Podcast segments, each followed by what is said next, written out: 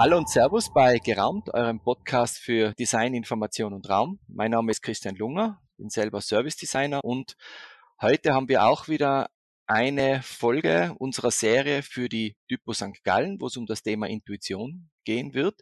Die Typo selber wird ja vom 5. bis zum 7. November in St. Gallen stattfinden, dieses Mal als Präsenzveranstaltung. Und das Spannende beim Thema Intuition ist, äh, dass es für uns, sage ich jetzt einmal ja, als Informationsdesigner auch nicht immer nur um das Visuelle geht, sondern auch hin und wieder um das Intuitive. Und daher freue ich mich gerade heute auf das Gespräch mit einem besonderen Gast, nämlich Rudolf Lutz, seines Zeichens äh, jetzt wirklich nur Auszüge, weil ich habe mir seine Website angeschaut und das, das Wirken ist wirklich sehr, sehr umfangreich. Ähm, seines Zeichens äh, Dirigent, Improvisator. Er ist der künstlerische Leiter der Johann Sebastian Bach Stiftung. Er hat, glaube ich, in seinem Leben ein sehr umfangreiches musikalisches Wirken, äh, wirkt immer noch musikalisch, tritt in verschiedensten Formationen und Ensembles auf und ist auch ein Vermittler von Musik und dessen Kontext äh, in öffentlichen Vorlesungen an der Universität St. Gallen. Daher definitiv jemand, der uns sehr qualifiziert aus Sicht der Musik äh, heraus einen tollen Eindruck vermitteln kann, was bedeutet Intuition äh, für die Arbeit. Ähm, wie spürt man Intuition? Äh, Rudolf, ich freue mich sehr, dass wir beide miteinander sprechen. Ähm, schönen guten Morgen aus Innsbruck äh, in die Schweiz. Grüße zurück nach Innsbruck von St. Gallen. Danke vielmals. Wir haben gesagt, wir starten direkt in das Thema hinein. Was bedeutet Intuition für dich in deiner Arbeit? Vielleicht einmal einige Gedanken noch, was überhaupt Intuition etymologisch bedeutet. Es ist ein lateinischer Ausdruck und bedeutet eigentlich das Schauen, das innere Schauen und eben nicht das Nachdenken. Ich denke, es hat natürlich auch mit äh, Gott schauen zu tun, plötzlich äh, realisiert man, ja, das ist es. Ich bin der Meinung, dass äh, für die Musik die Intuition sehr wesentlich ist, auch bei der Interpretation und nicht nur bei der Komposition und der Improvisation. Die Idee im Moment zu spüren, jetzt das Publikum lauscht, ich kann noch leiser werden. Das sind diese Momente, wo man dann nicht nachdenkt, ob man das tun soll, sondern es passiert eigentlich. Bei der Improvisation ist es natürlich ganz klar. Da kann man mit seinem äh, Werkzeugkasten äh, den möglichen Harmonien, den melodischen Verläufen, den rhythmischen Mustern kann man arbeiten, wie man möchte. Es ist relativ wenig gedankliche Arbeit da, sondern man muss sich im Blitz entscheiden. Also es hat auch etwas Instinktives bei der Frage, wie entscheide ich mich, gehe ich jetzt nach links, gehe ich nach rechts. Bei der Komposition denkt man, ja, das ist vor allem Studierarbeit. Da geht es um die Bausteine, die man zusammensetzt. Da hat, das hat viel mit, mit Typografie zu tun, wo man auch dann überlegt, wie will ich das gestalten. Aber im Grunde genommen sind es auch die großen Momente, wo plötzlich dann der Einfall kommt. Ich finde das Wort Einfall auch sehr schön, wo man sagt, ja, so muss es sein. Und äh, das äh, bewährt sich dann oder bewährt sich nicht, wenn man dann am nächsten Tag etwas ernüchtert, eigentlich aus diesem fantastischen, intuitiven Rausch heraus, dann die Sache mal etwas äh, genauer anschaut. Aber möglicherweise sagt man doch, das war jetzt die Intuition. So viel kurz zu der Bedeutung für mich des Wortes. In deiner persönlichen Arbeit, was würdest du sagen, welche Rolle spielt äh, Intuition in deiner Arbeit? Du hast jetzt schon interessanterweise angesprochen zwei Aspekte. Ja, das eine ist die, die Komposition, das andere ist die Improvisation. Vielleicht können wir über beide getrennt ganz kurz sprechen. Vielleicht spielt sie ja eine unterschiedliche Rolle dabei. Ja, absolut. Ich möchte sogar bei dem dritten Punkt anfangen. Wenn ich dirigiere, gibt es das auch. Mhm. Intuitiven Momente. Und ich würde sagen, wenn es passiert, dass wirklich eine Gruppe mit mir zusammen intuitiv erfasst, jetzt wollen wir diesen Höhepunkt gestalten, nicht einfach nur spielen, sondern er passiert. Ein Blitz, eine Art oder ein unglaubliches Piano. Wir hatten letztens eine Bach-Kantate, da denkt man, ja, da ist alles sehr fixiert. Nein, überhaupt nicht. Da hat der Sänger plötzlich einen Anfall gehabt, ähm, äh, also einen herrlichen, er sagte, jetzt werde ich diese Stelle ganz leise nehmen. Und wir sind nicht erschrocken, sondern wir hatten den Eindruck, wir seien fast antizipierend vor diesem Moment mit ihm zusammen gewesen. Und das sind dann die Sternstunden, die passieren. Jetzt, äh, du wolltest aber äh, etwas anderes wissen. Nein, das, das war schon sehr spannend, ähm, weil da, da ist mir jetzt gleich eine Zusatzfrage eingefallen. Ähm, Gerade wenn du dirigierst, ähm, ist es das dass die Intuition, also wenn, wenn es passiert, dass die Intuition von dir als, also in dem Fall ja auch in dem Moment Leiter des Orchesters ausgeht und dieser, die, diese Zündung sozusagen überspringen muss auf das Orchester oder und oder und oder wirklich kann das auch von einem Mitglied des Ensembles kommen und sozusagen dich als Dirigent dann auch mitreißen? Du, du sagst es, die beiden Sachen sind ganz wesentlich. Es ist eine Interaktion und im allerbesten Moment passiert von irgendeiner Seite etwas. Ich kann das dann natürlich durch meine dirigentische Arbeit tun, indem ich äh, mit dem Baton oder auch wenn ich mit den Händen dirigiere oder vom Cembalo aus spiele, einen Impuls gebe, der aus der Intuition kam. Ähm, oder es kann äh, eine Sängerin oder ein Sänger oder ein Instrumentalist eine Wendung einleiten, wo ich merke, das ist jetzt inspiriert. Für mich hat Intuition immer mit Inspiration zu tun.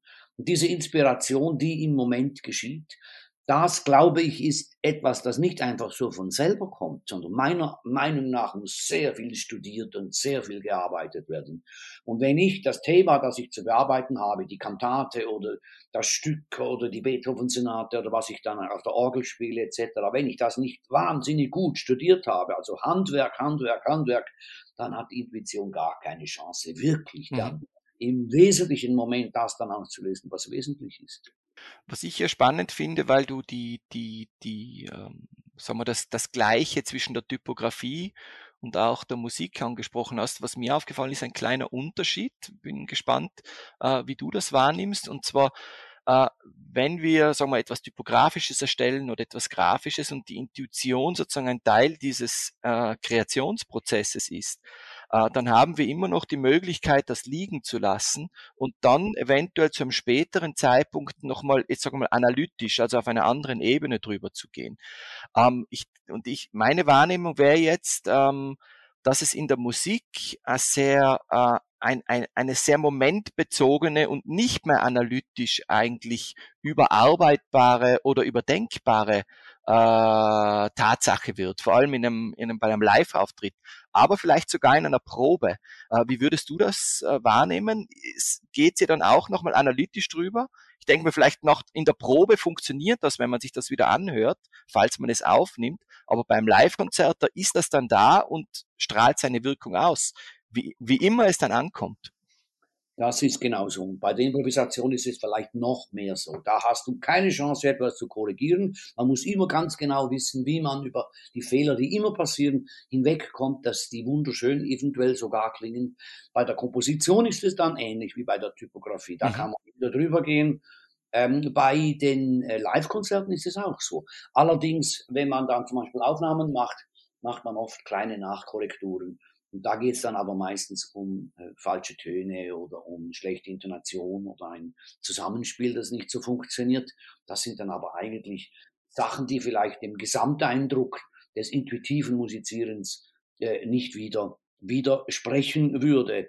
Aber es ist ganz interessant, alle diese Aspekte, die du nennst. Ein großer Unterschied für mich ist, die Musik ist eine Zeitkunst. Das heißt, wir haben eine Zeitachse vom Beginn Alpha bis über die Mitte und zu Omega. Und eine typografische Arbeit, wenn ich das richtig sehe, ist etwas, das man dann überblicken kann. Das heißt, man kann nach links schauen, nach rechts schauen, nach links schauen, nach rechts schauen und, und äh, einmitten, korrigieren, äh, Abstände verändern.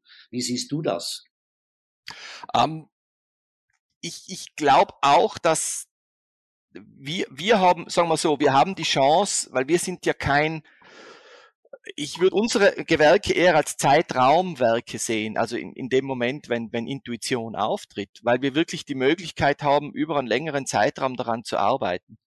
Ähm, und das war für, für, mich auch der Ausschlaggeber zu der vorherigen Frage. Es gibt so diese Momente, ich, ich würde sagen, jegliches, jegliche Kreation, die, die sozusagen auf den Punkt gebracht werden muss und jetzt da ist und jetzt wirken muss, ähm, dort, dort hat dort ist für mich fast schon die pure Intuition am Werk mit allen ihren Auswirkungen, während wir sozusagen durch diese Schleifen durchgehen können. Das heißt, wir können es liegen lassen, wir können es uns anschauen. Wir können vielleicht sogar mehrere Ebenen von Intuition aufeinander schichten, äh, um dann am Ende ein Werk zu, zu generieren, das dann irgendwann da liegt, wenn wir jeder mit zufrieden sein werden. Das ist ja auch noch was Interessantes. Auch vielleicht ein eigenes Thema, über das man reden kann.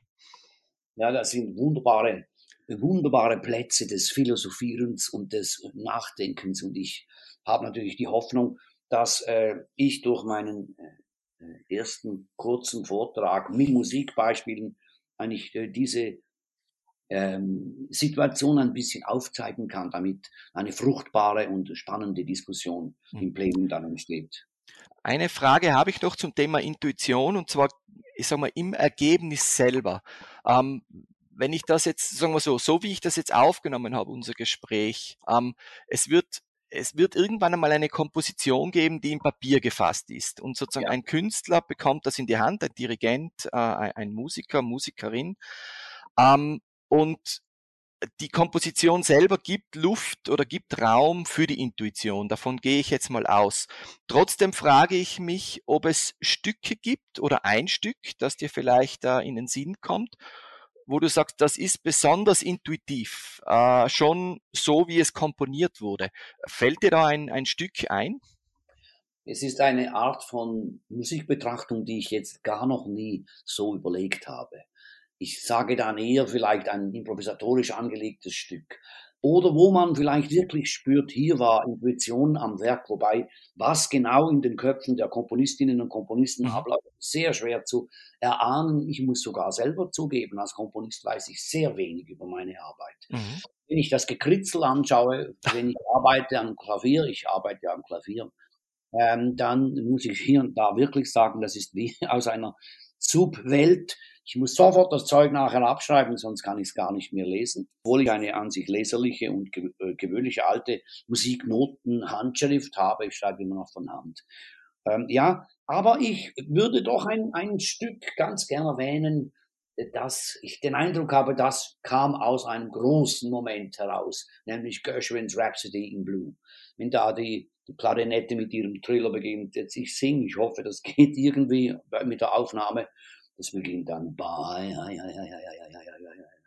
dann kommt ein Riesenlauf.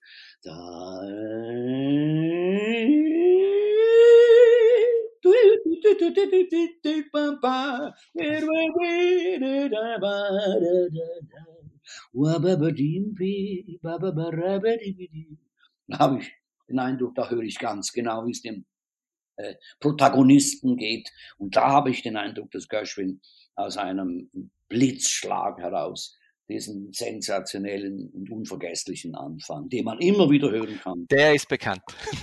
er ist bekannt und toll. Vielleicht ist das eine Antwort auf eine Frage, die ich mir noch nie überlegt habe, in diesem Sinne auch jetzt eine intuitive Antwort gegeben Das freut mich doch sehr. Ähm, wir nähern uns dem Ende. Ähm, es, ich hätte liebend gern mehr als 10 bis 15 Minuten. Wir nähern uns gleich der 15 Minuten Marke, die wir uns als Ziel gesetzt haben. Du wirst ja ähm, auf der Typo St. Gallen sein. Insofern freue ich mich wirklich äh, auf, auf deinen Vortrag. Ich glaube, da wird man noch viel mehr hören von dem, ähm, was sozusagen Intuition für dich bedeutet, äh, für deine Arbeit. Ähm, die zwei Abschlussfragen, die wir immer haben. Ähm, wir haben kurz vorher gesprochen, eigentlich sollte man sie intuitiv stellen, äh, in dem Fall jetzt mit einer 15-minütigen Vorlaufzeit. Ähm, ein guter Lesetipp für die Hörer und Hörerinnen. Es gibt einen Schweizer Dichter, Klaus Merz, M-E-R-Z, mhm. der hat ein großartiges Buch über seine Jugend geschrieben. Jakob schläft. Ja. Kann ich höchlichst empfehlen. Und dann die nächste Frage war, dass ich, äh, wann ich das letzte Mal so richtig gelacht habe. Das wäre, wenn du das letzte Mal richtig gelacht hast.